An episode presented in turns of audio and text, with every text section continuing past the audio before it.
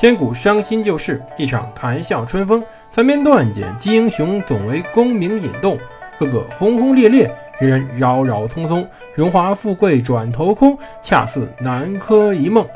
欢迎大家收听蒙头读书。大家好，我是胡蒙，这里是《刘娥传》。今天我们接着上回讲故事。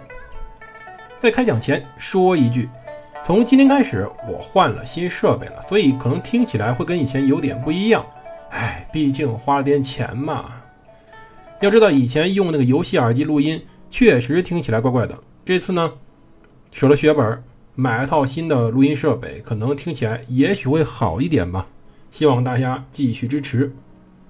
这里呢，今天我们接着上回讲。上次讲到鲁宗道不愿意做第二个许敬宗，不愿意去帮着刘娥篡位，可是呢，总有人愿意的。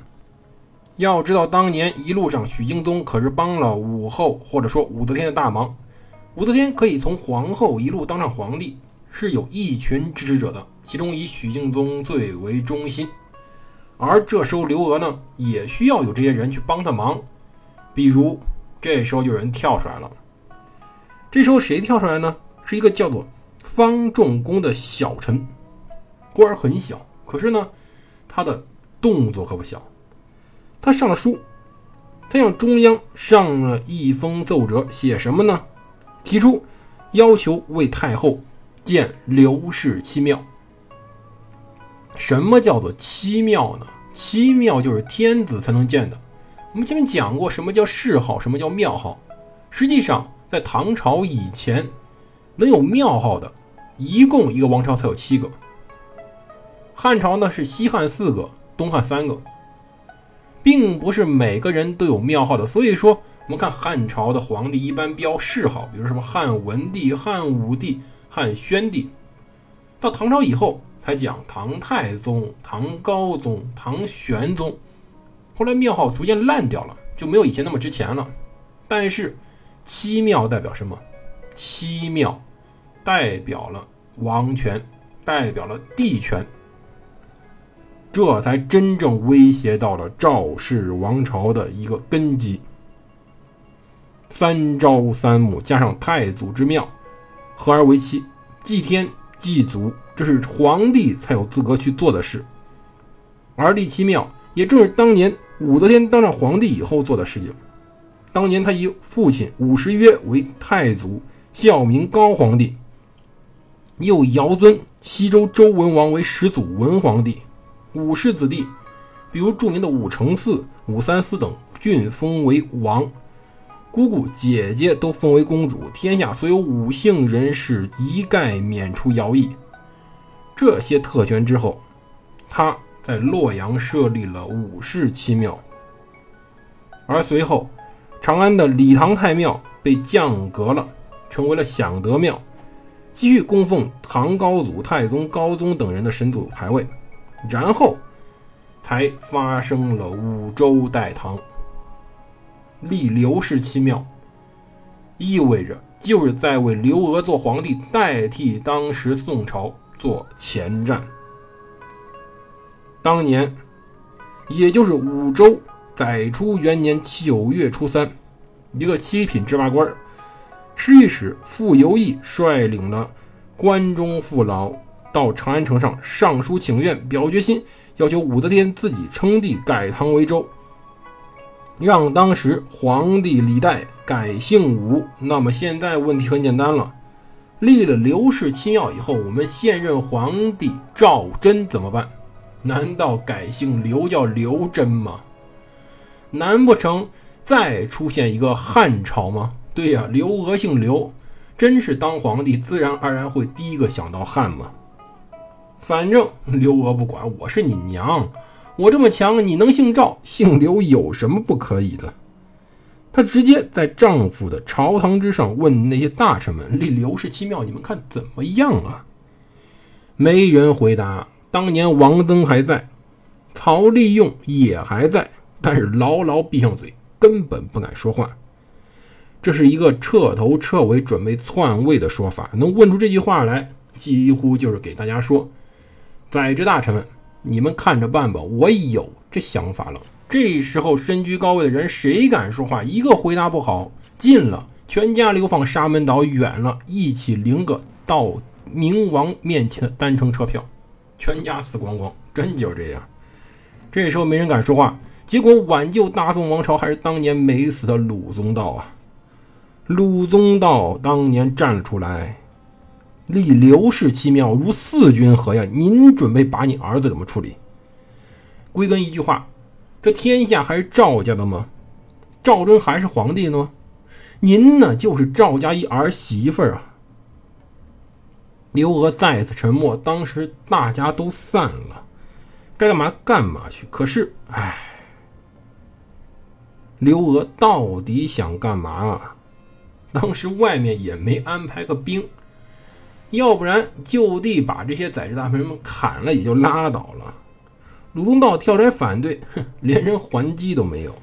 这个刘娥就这样准备去篡了他大宋的赵家天下吗？其实呀，刘娥的问题在哪儿？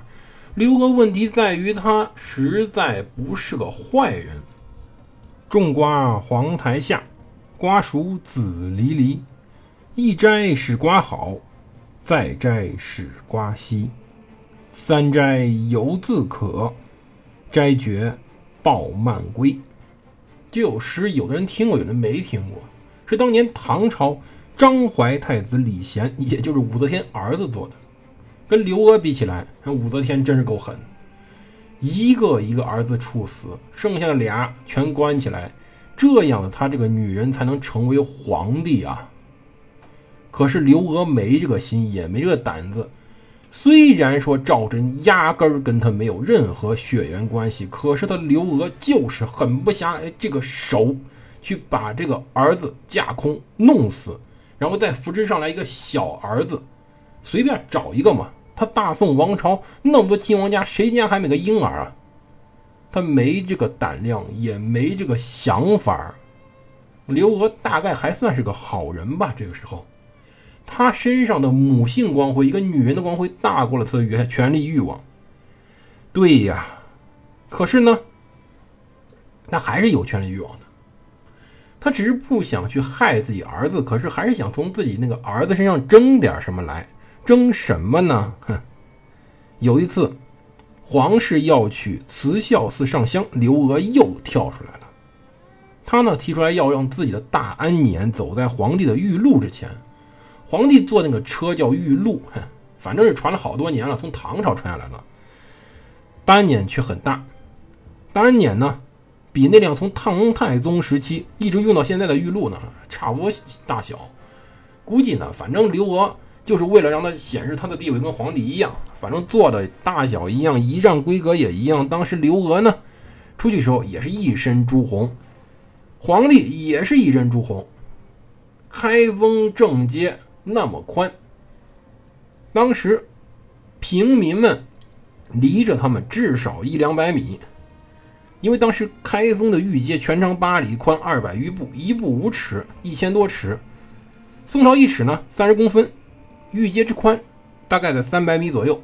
那就说，那些平民们离当时的大安检最近也得一百五十米吧，隔这么远，就是大家全是二点零的势力，你也分不清那上面坐的是谁呀？到底我们的百姓们是为你刘娥欢呼，还是为我们的皇帝赵祯欢呼呢？这是当时。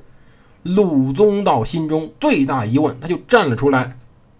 他没什么废话，这个人呢，鲁直嘛，一身正气，连点毛病都没，也没什么私心，反正站出来就直接当面怼向了可怜的刘娥，说什么：“妇人有三从，在家从夫，嫁从夫，夫莫从子，这就是三从四德中的三从。对，妇人呢要有三从。”在家里听爸的话，嫁了就要听老公的话，老公死了要听儿子的话。书上这样说的，儒家就这样讲的，您看着办吧。当时啊，天大地大，经过一切的家风，尤其她老公宋真宗当年家风以后，儒家孔子已经是亡了，刘娥没办法，听话，让大安年走在了玉露后面。但是，这是鲁宗道留给这世界最后一个事儿了。可能显得刘娥，哼，确实有点奇怪。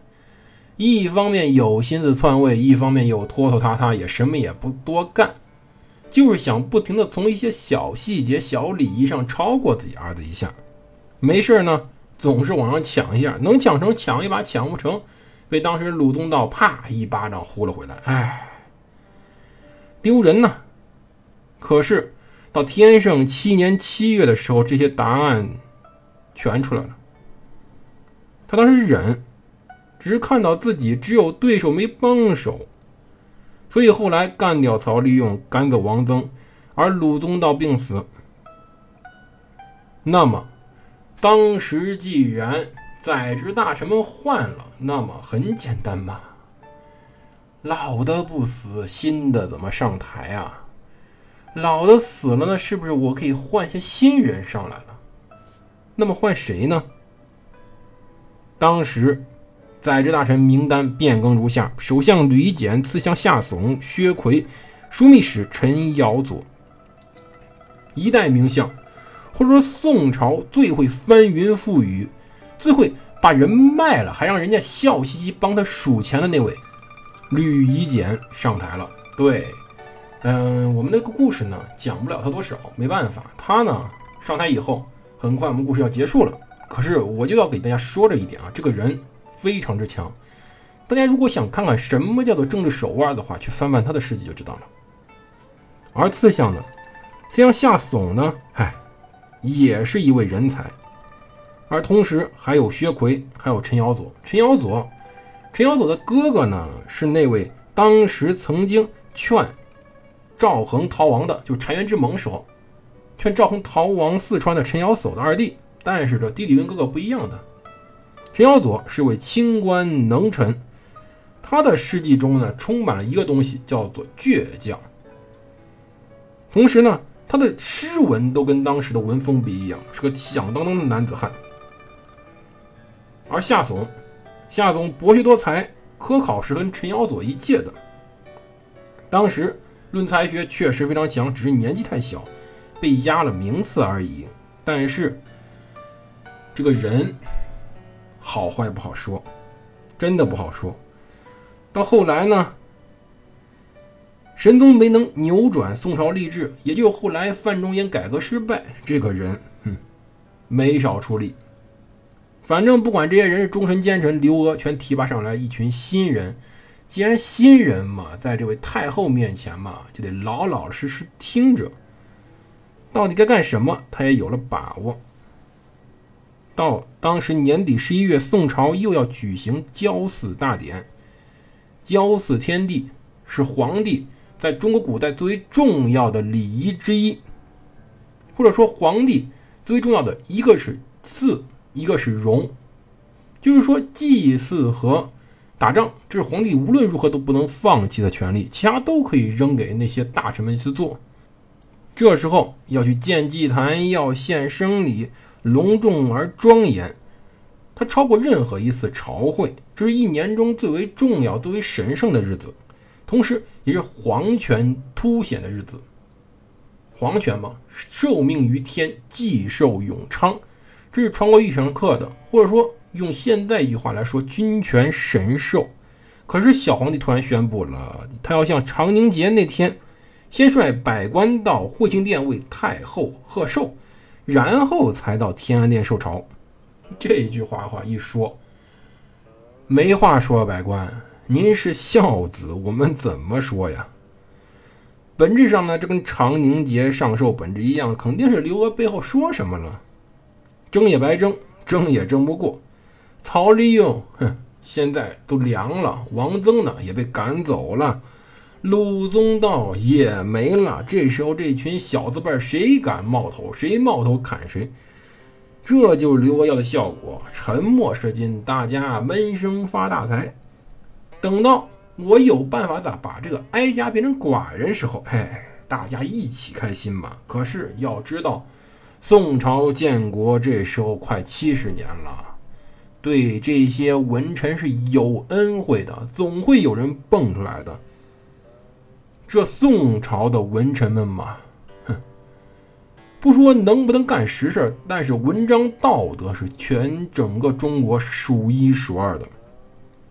正气，这个人间已经不是五代那时候唯利是图的时候了，是有人会站出来的，而确实也有人站出来，他们不是明朝那群没骨气的士人。